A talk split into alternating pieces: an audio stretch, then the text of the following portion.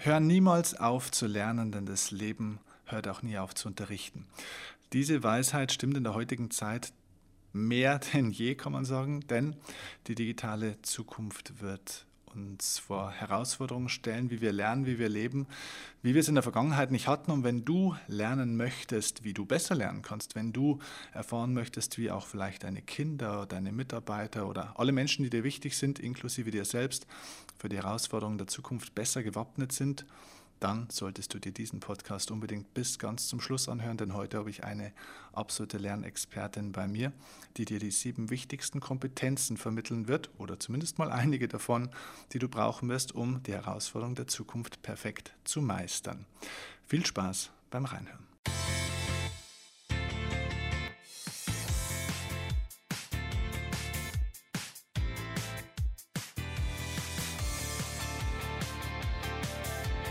Herzlich willkommen zum Erfolgsoffensive Podcast, meine Lieben. Heute habe ich eine ganz besondere Ehre, nämlich meine liebe Freundin, Geschäftspartnerin, Managerin und alles miteinander begrüßen zu dürfen. Die Susanne Groth. Schön, dass du hier bist. Ja, vielen Dank, lieber Steffen. Ich freue mich auch. Toll.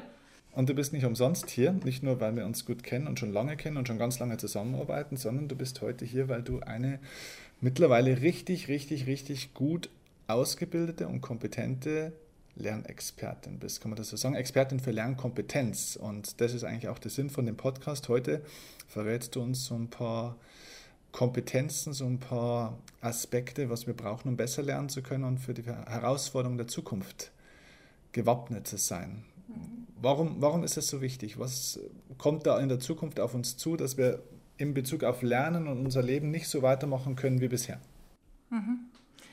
Ja, da, wird, da kommt einiges auf uns zu, ähm, was jeder schon im normalen täglichen Leben tatsächlich auch schon bemerkt. Du brauchst einfach nur überlegen, wie, wie und wo hat das Internet da schon Einzug gehalten. Wir bestellen teilweise unser Spülmittel durch einen Knopfdruck irgendwo, der bei uns im Bad hängt, kommt unser Spülmittel, unser Waschpulver nach Hause, weil wir da mit Amazon beispielsweise mit verknüpft sind. Oder wenn du dir die Tagesschau anschaust, wenn du Fernsehen guckst, du kannst kaum mehr eine Nachrichtensendung sehen, ohne dass da ein Hashtag, also dieses bestimmte Gitterkreuzchen auftaucht und die Leute, diejenigen, die twittern beispielsweise, die kennen das Zeichen, viele andere können damit gar nichts anfangen. Du kaufst dir heutzutage deine Tickets übers Handy ähm, sei es für ein MVV. Also wir haben überall mit diesen digitalen Medien zu tun und überhaupt mit dem Internet auch zu tun. Und es erfordert einfach immer wieder die Qualität, dass wir lernen, damit wir alleine schon mal durch den Alltag kommen. Hm. Jetzt ist es so, die meisten Leute sagen, ja gut, habe ich schon mal gehört oder weiß ich schon, dass ich lernen muss. Wir sitzen hier gerade in, in Stuttgart im Maritim Hotel, hatten, hatten schon einen Vortrag, hier auch beim Wissensmanagement-Kongress.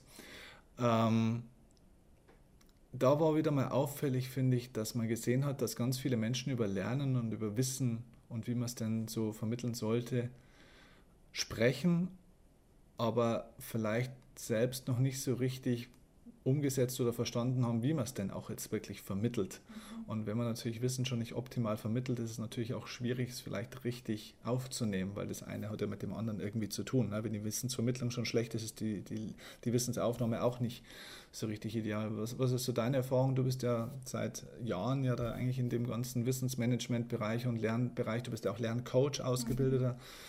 Ähm, was ist da so deine Erfahrung? Warum ist das so? Warum können die Leute heutzutage noch immer nicht erstens mal richtig lernen, obwohl es ja schon zu Vera Birkenbilds Zeiten vor 20 Jahren ja schon äh, so ein Buch gab mit Stroh im Kopf und wo eigentlich gezeigt wurde, wie man besser lernen kann und warum können wir auch Wissen immer noch nicht so richtig gut vermitteln, sodass es dann auch mal besser hängen bleibt.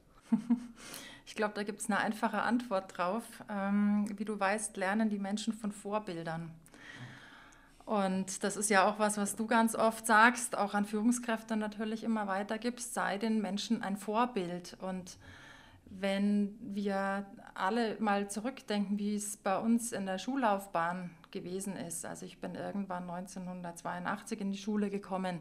Da hat sich bestimmt schon einiges verändert zu der Zeit, als mein Vater in die Schule gegangen ist. Aber wenn du heute einen Klassenraum betrittst, dann sieht der nicht großartig anders aus als jetzt damals zu unserer Schulzeit. Und auch die Form der Wissensvermittlung hat sich noch nicht wesentlich verändert. Also es gibt nahezu noch die gleichen Bücher, es findet immer noch ein Frontalunterricht statt. Und ähm, wir lernen einfach immer noch so, dass der, der Lehrer oder auch an der Universität, der Professor oder auch in der, im Unternehmen dann der Trainer oder die Führungskraft, es kommt immer jemand, der uns eigentlich sagt, schau mal, das ist heute auf dem Plan. Heute kommt das dran, wir behandeln jetzt heute dieses. Und das hast du jetzt zu lernen. Und zwar in dem Tempo, das ich dir vorgebe und mit den Methoden, die ich dir vorgebe. Und das erleben wir über anderthalb oder zwei Jahrzehnte, wie Lernen funktionieren soll. Es gibt natürlich ein paar Schulen und ein paar Ansätze, wo man jetzt weiß, Montessori beispielsweise, die haben eine ganz andere Herangehensweise, aber das ist nicht das, was, was typischerweise gelernt ist. Und wie sollen wir denn Wissen anders weitergeben, wenn es uns, uns niemand anders vormacht. Und die Frau Birkenbiel, du hast sie äh, ja genannt, hat grandiose Ansätze ähm, hervorgebracht und jetzt auch der ähm, Professor Dr. Gerald Hüther beispielsweise, der sehr, sehr viel weiß aus der Gehirnforschung und gibt noch etliche andere.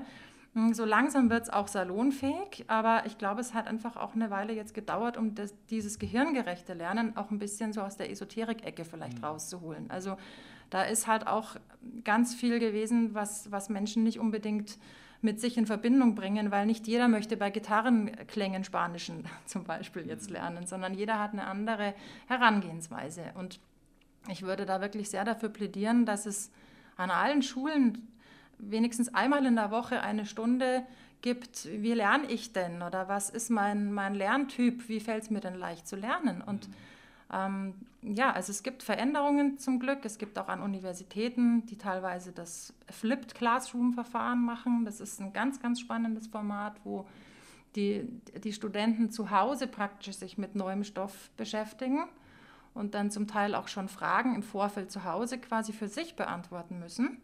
Und dann gehen die in die Unis und haben da den Professor, wenn sie nämlich Fragen haben, weil es nämlich dort dann darauf ankommt, zusammen eine Aufgabe zu bearbeiten.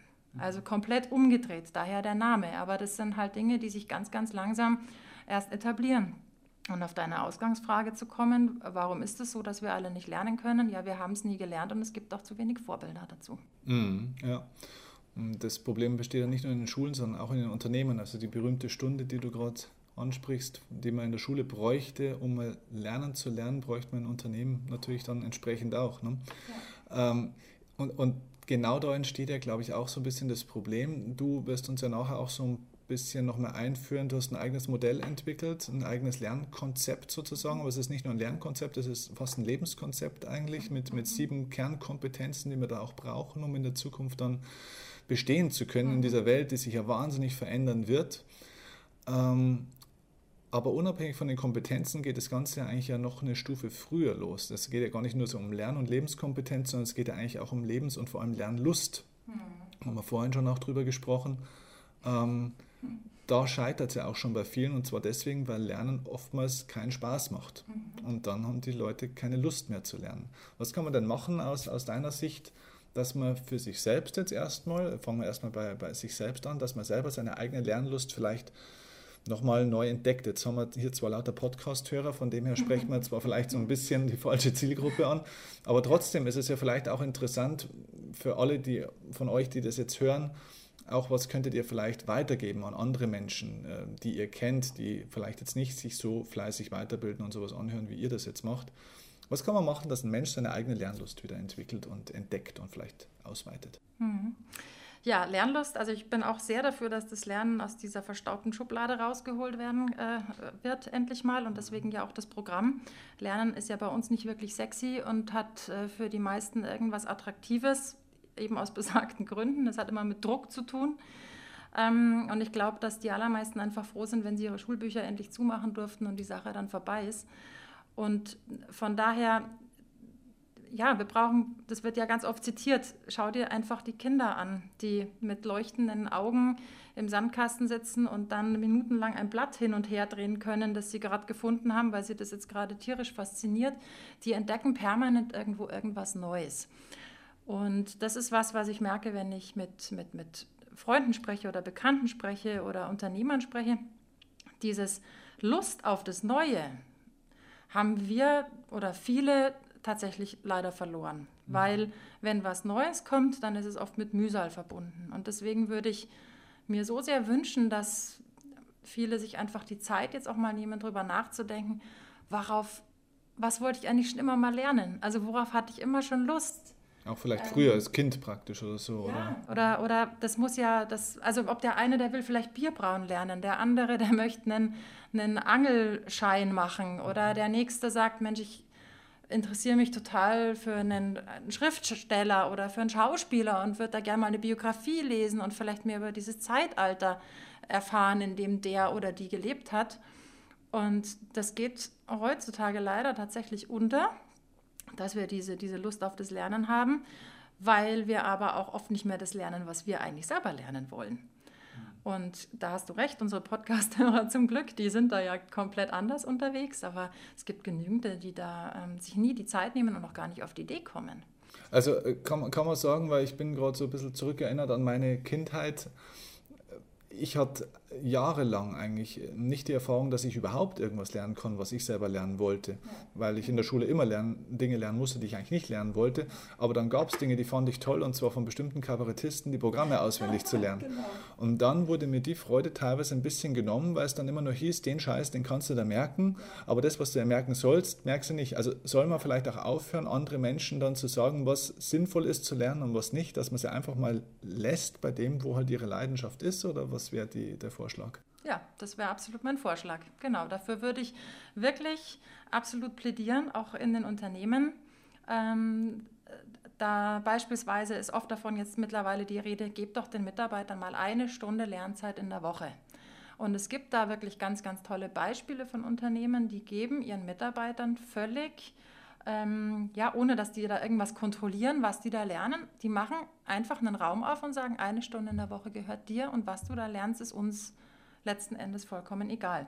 Mhm. Ähm, und ja, also diese, diese Lernthemen, die einen begeistern, ich glaube, erst wenn man auch wieder anfängt, mal zu gucken, was begeistert mich denn, worüber möchte ich mehr erfahren, erst dann macht man ja seinen Blick wieder auf und wird auch wieder weiter und wird wieder offener und es kommen tatsächlich viele Themen plötzlich, wo man sagt, wow, und das ist spannend und das ist spannend und ähm, dann kommt dieser, diese, diese Emotion dazu, die wir beim Lernen einfach unbedingt brauchen. Dann passiert auch was, dann kommen wir ins Handeln. Und da lerne ich beim Lernen unheimlich viel über mich, unheimlich viel an Tools und Möglichkeiten, ähm, die ich dann später auch für Situationen natürlich anwenden kann, wenn ich eigentlich nicht unbedingt lernen will, aber muss. Mhm. Also was wäre dein erster konkreter Tipp? Jetzt zum Beispiel nehmen wir mal Zielgruppe Eltern. Viele Leute von den Hörern haben auch schon Kinder. Was wäre dein Tipp für eine tolle Mama, einen tollen Papa? Was kann man mit dem eigenen Kind machen, um die Lernlust zu schützen oder überhaupt erstmal vielleicht auch aufblühen zu lassen oder zu stärken? Oder vielleicht auch ein Not-to-Do, ja, was sollte man unbedingt lassen? Ja, also unbedingt der Neugier nachgeben des Kindes. Also wenn das Kind jetzt sagt, Mensch, ich, ich möchte jetzt unbedingt wissen, wie das Einmal-Eins funktioniert, dann nicht sagen, nee, nee, du musst jetzt unbedingt erstmal ähm, summieren lernen und abstrahieren lernen, sondern dann, ja klar, dann setze ich mich halt mal hin und zeige ihm mal, wie das Einmal-Eins funktioniert und dreht da nicht äh, dagegen. Das wäre total wichtig. Also, ähm, wenn es funktioniert, ist es super und wenn es nicht funktioniert, weil es noch zu schwierig ist, ja, dann ist ja nichts passiert. Also diesem auf alle Fälle nachgeben. Es gibt viele, viele Kinder, die ähm, lesen wollen, lange bevor sie in die Schule gehen und ähm, die Eltern sich nicht die Zeit nehmen, tatsächlich mal zu probieren, einfach mit dem Kind dann zu lesen. Und da mache ich dann diese Neugier schon kaputt. Also da zerstöre ich Lust. Mhm, okay. Das sollten die Eltern auf alle Fälle tun. Und ansonsten hat es auch viel mit Freiheit einfach zu tun, oder? Also einfach auch nicht ja. zu urteilen. Ja, ja. Also beim Lernen ist Freiheit total wichtig. Also wenn wir ähm, drüber nachdenken. Früher musstest du deine Hausaufgaben immer an deinem Tisch machen. Der musste exakt zum Fenster ausgerichtet sein, dass gutes Licht reinkommt. Deine Stifte sollten rechts liegen, weil du solltest ja ein guter Rechtshänder werden. Ähm, ja, und dann hatte da alles schön ausgerichtet zu liegen.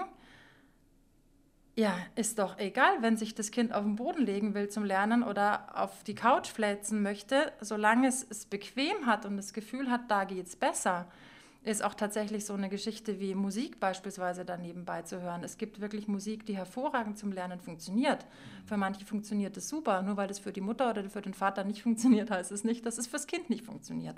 Also das ist die Freiheit und vor allem dieses Individuelle. Da ist wirklich niemand, niemand gleich und keiner kann dem anderen sagen, wie es bei ihm funktioniert. Der eine braucht äh, die Zettel, der andere nimmt tatsächlich lieber das Notebook jetzt in der heutigen Zeit.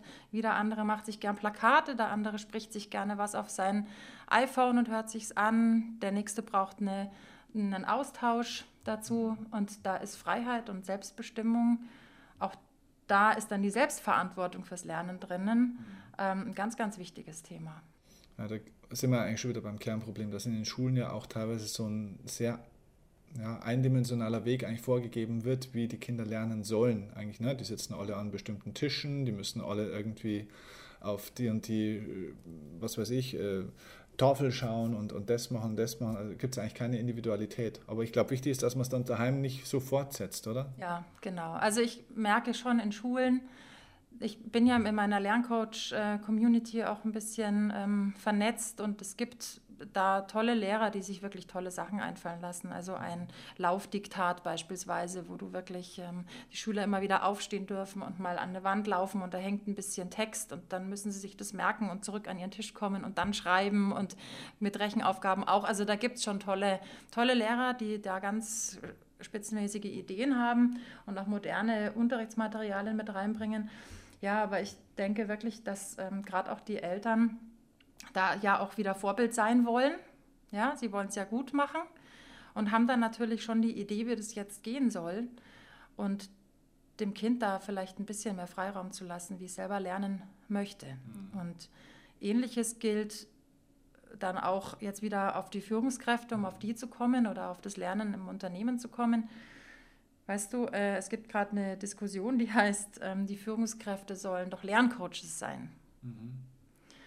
Und das finde ich eine interessante Idee und vom Ansatz her auch irgendwo gut. Ich frage mich zwar, was Führungskräfte noch alles machen sollen in ihrer, in ihrer vollgestopften Zeit. Und dann frage ich mich, wie sehr sind denn die ähm, eigentlich Experten des Lernens? Haben die ihr Lernen jemals irgendwie reflektiert? Waren das gute Lerner? Haben die gern gelernt? So, und das trifft natürlich auf die jetzt auch wieder zu, weil diese ganze Erfahrung geht in die Unternehmenswelt mit rein. Wir machen Präsenzseminare, wo die Stuhlreihen hintereinander sind. Du weißt, was passiert, wenn wir manchmal sagen, wir hätten gern einen Stuhlkreis ohne Tische. Das ist schon teilweise revolutionär, was wir da verlangen. Ja?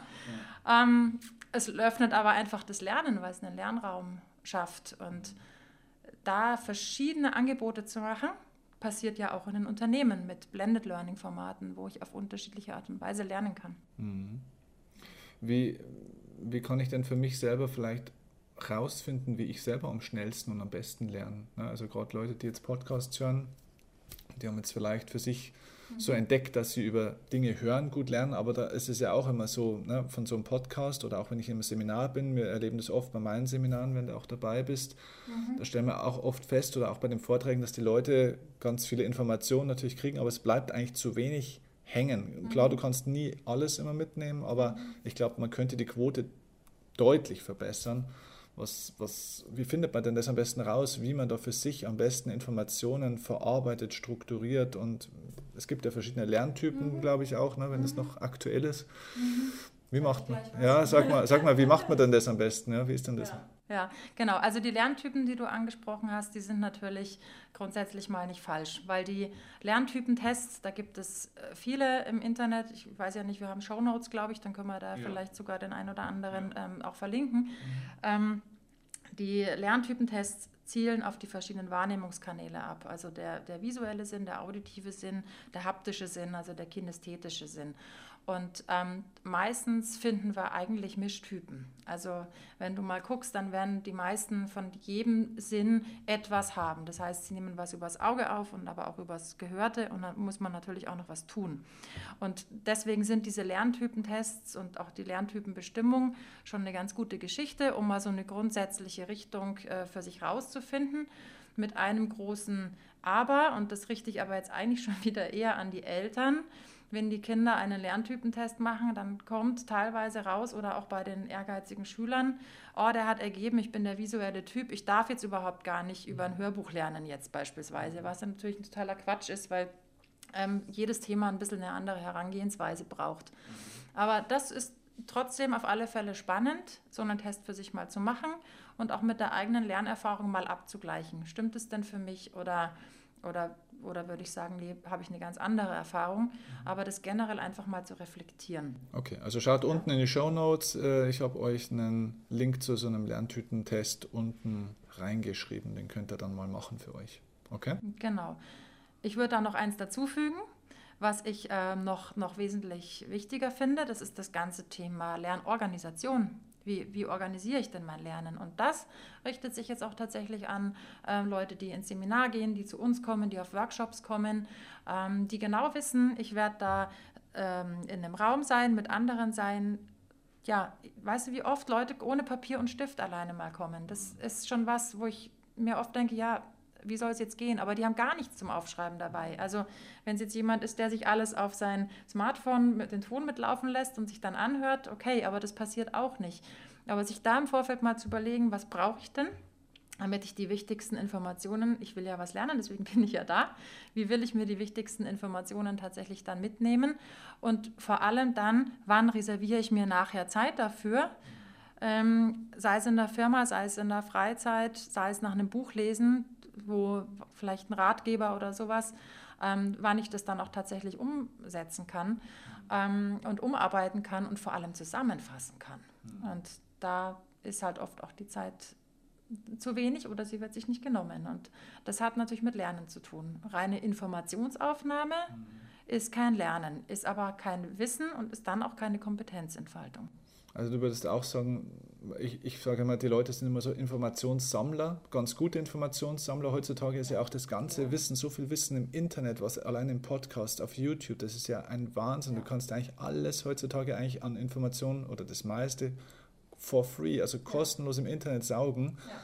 Und die Leute haben auch immer mehr Wissen, wobei das gleiche Wissen immer in zwölffacher Ausfertigung kommt. Ne? Jeder erzählt so viel Gleiches auch.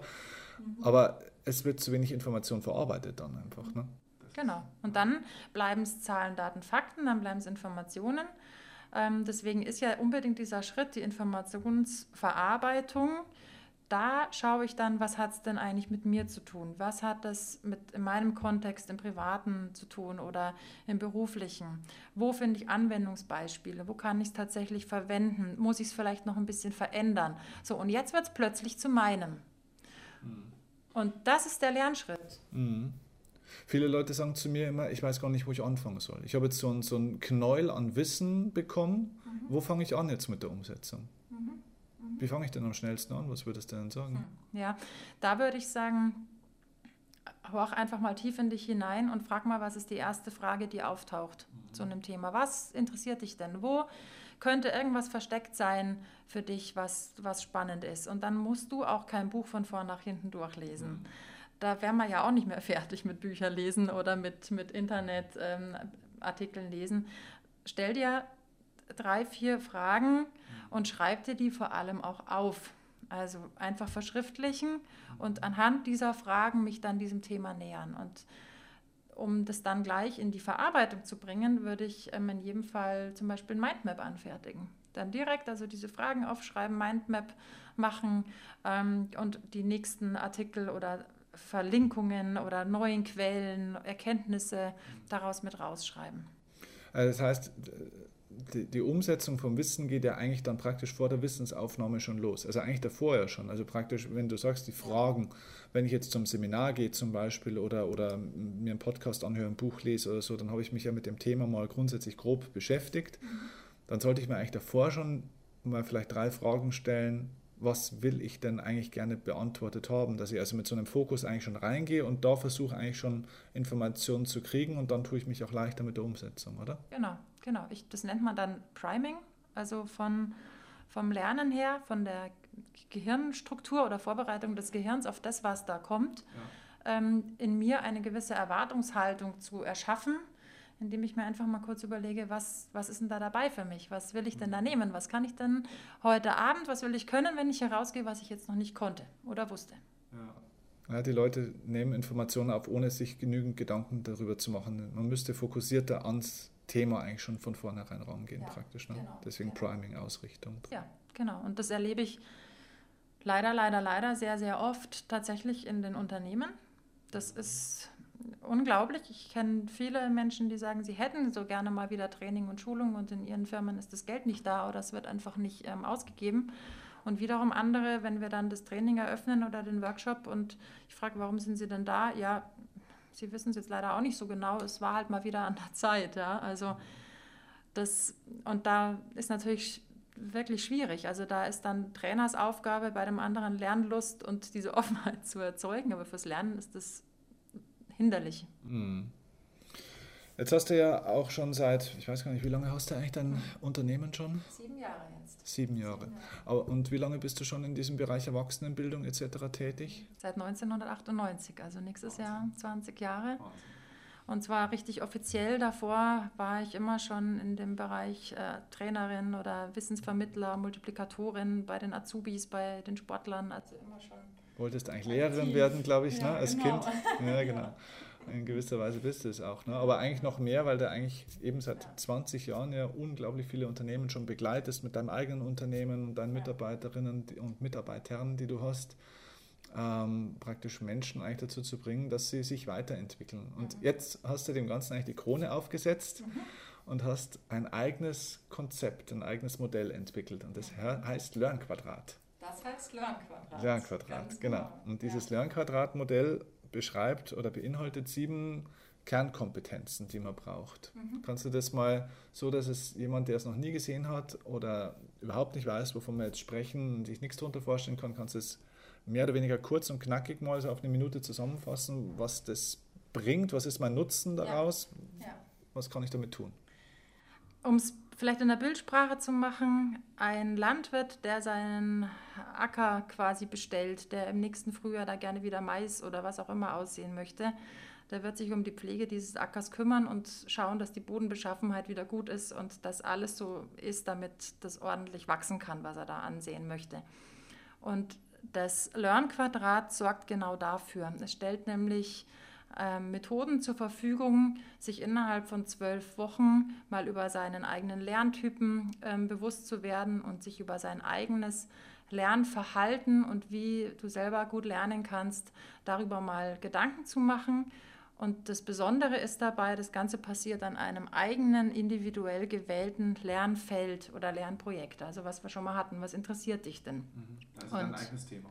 Dein eigenes Thema, mhm. genau. Weil nur wenn es dich selber interessiert, wenn deine Emotionen da dabei sind, dann wird es auch ähm, wirklich erfolgreich sein. Und das heißt, wir kümmern uns um das davor. Wie komme ich in eine gute wie ich, versetze ich mich gut in die Lage, gut lernen zu können und kann das dann auch immer wieder anwenden, egal auf was.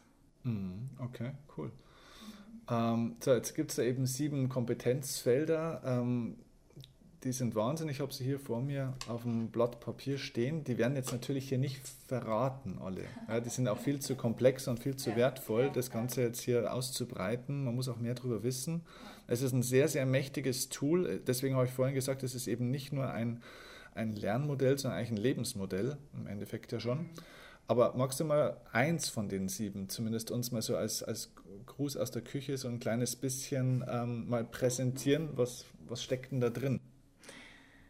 Es ist echt schwierig, mich jetzt zu entscheiden, welches ich nehmen soll. Ähm, ich würde gerne zwei, glaube ich, nehmen, um auf diese Verknüpfung, auf diese digitale Zeit, auf das, wie sich unsere Welt verändert, dass wir da nochmal eingehen können drauf. Und zwar ist das eine, was, was wirklich jeder weiß und jeder kennt, das Thema Konzentration und Fokus. Mhm.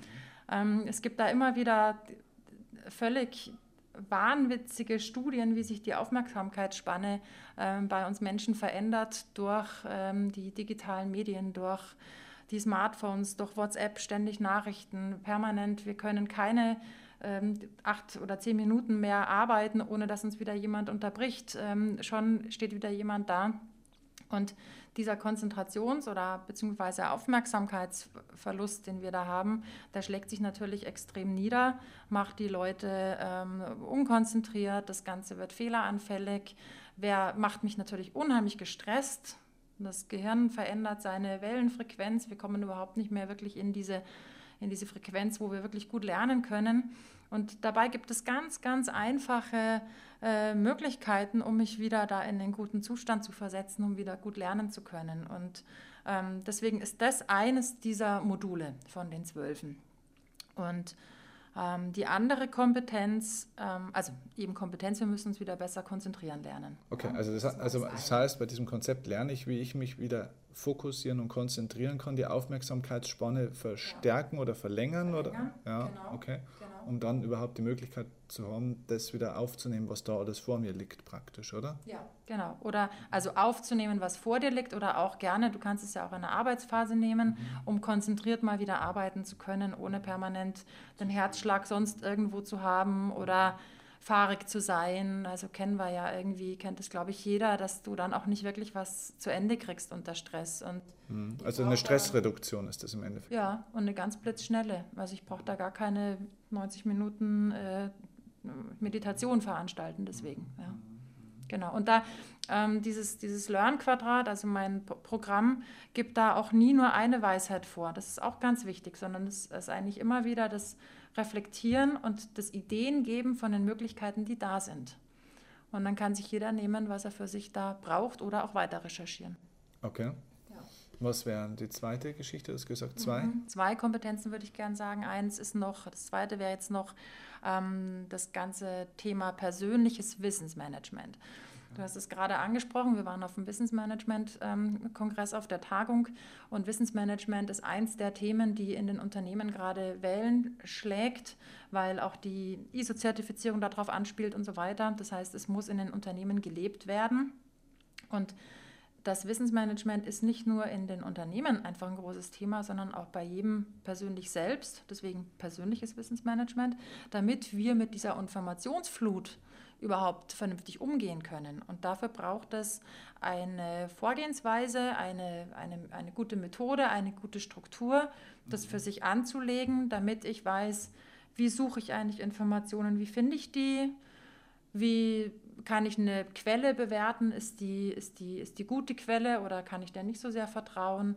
Was mache ich denn dann eigentlich mit den Informationen, wenn ich sie habe? Wie lege ich sie denn so ab, dass ich sie wieder finde zur rechten Zeit? Und wie mache ich Informationen zu wissen? Mhm. Weil nur weil ich Informationen habe, hilft mir das noch nicht weiter. Mhm. Also diese, das ist eigentlich wirklich eine, eine, eine Methodenkompetenz, um ähm, mit dieser Informationsvielfalt auch klarzukommen und das zu nutzen, was alles da ist. Ja, das ist jetzt fast ein bisschen untergegangen. Der Unterschied zwischen Information und Wissen. Ich glaube, den haben sich die meisten Menschen noch nie bewusst gemacht. Kannst du dir nochmal kurz erklären, dass das die Leute ja. mal wirklich sich bewusst machen? Ja, gerne. Also Informationen, das sind diese typischen ZDF-Geschichten, Zahlen, Daten, Fakten. Ja, genau. Also hm, alles, was, was abstrakt daherkommt, ist erstmal Information. Und Informationen wird erst durch einen persönlichen Bezug, durch einen, ein Verwandeln von diesen abstrakten Zahlen, Daten, Fakten in Bezug setzen auf, auf dich, auf deine persönlichen Erfahrungen, auf deinen Kontext, dann wird es tatsächlich erst Wissen. Also Wissen hat immer mit Erfahrung auch zu tun. So kann man es ganz einfach sagen. Ich glaube, Wissenschaftler würden es wahrscheinlich noch ein bisschen anders beschreiben, aber mhm. das ist mal ganz einfach erklärt. Wenn ich jetzt Lust habe, mehr darüber zu erfahren, wenn ich da bei dem Programm dabei sein will, mein eigenes Lernen verbessern will und so weiter, wo kann ich anfangen?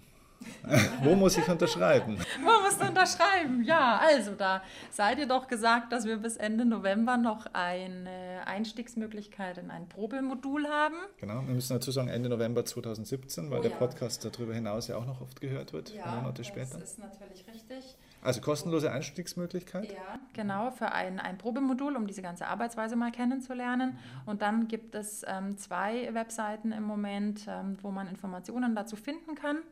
Mhm. Das eine ist auf meiner ähm, Firmenwebseite, die heißt artaro-münchen.de. Genau, ist unten in den Show Notes. Genau. Mhm. Und dann gibt es noch die Seite www.learn2.jetzt. Und das ist tatsächlich nur mal eine Seite, wo man sich ähm, nochmal Informationen holen kann zu den sieben Kompetenzen. Da sind sie dann alle beschrieben. Und da kriegt man dann von uns weitere Informationen dazu.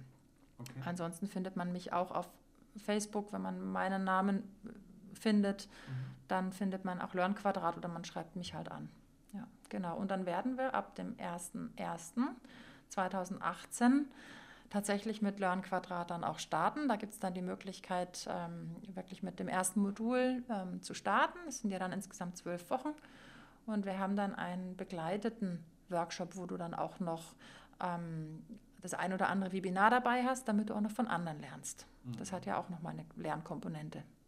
Okay, also meine Lieben, wenn ihr da jetzt Gas geben wollt und euer Leben verbessern wollt in dem Bereich, dann kontaktiert die Susanne. Alle Links, die E-Mail-Adresse, die Webseiten und so weiter, alles, was wir jetzt besprochen haben, stehen unten in den Show Notes. Falls ihr euch das nicht merken könnt oder nicht wisst, wie man Show Notes anschaut, dann könnt ihr auch natürlich einfach eine ganz normale, einen ganz normalen, üblichen Weg wählen, wie ihr mich kontaktieren könnt. Ich leite das an die Susanne weiter. Wir arbeiten ja zusammen, von dem her ähm, gehen die Informationen nie verloren. Ihr könnt mir per Facebook schreiben, ihr könnt auch die E-Mail nochmal an, direkt an uns schreiben, an die Seminare steffenkirchner.de.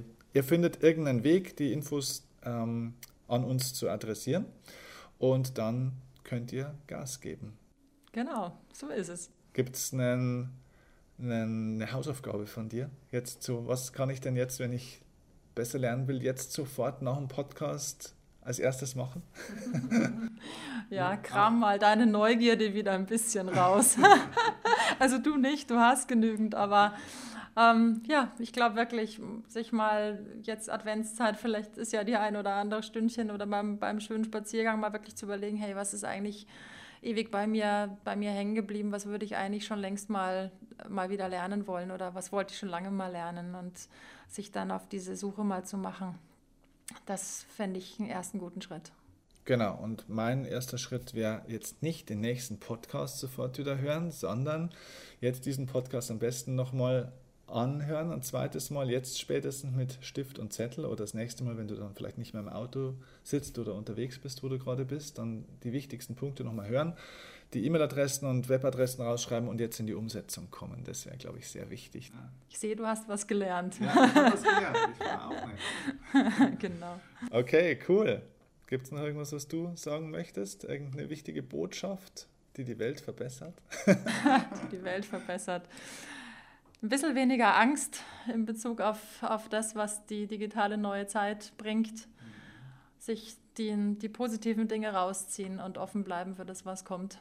Dann wird's gut. Sehr gut, das ist ein gutes Schlusswort. Danke dir, dass du da warst. War ein wichtiger, wertvoller Impuls für sehr, viele. Sehr, sehr gerne. Vielen Dank, Stefan. Cool. Also, danke dir. Danke.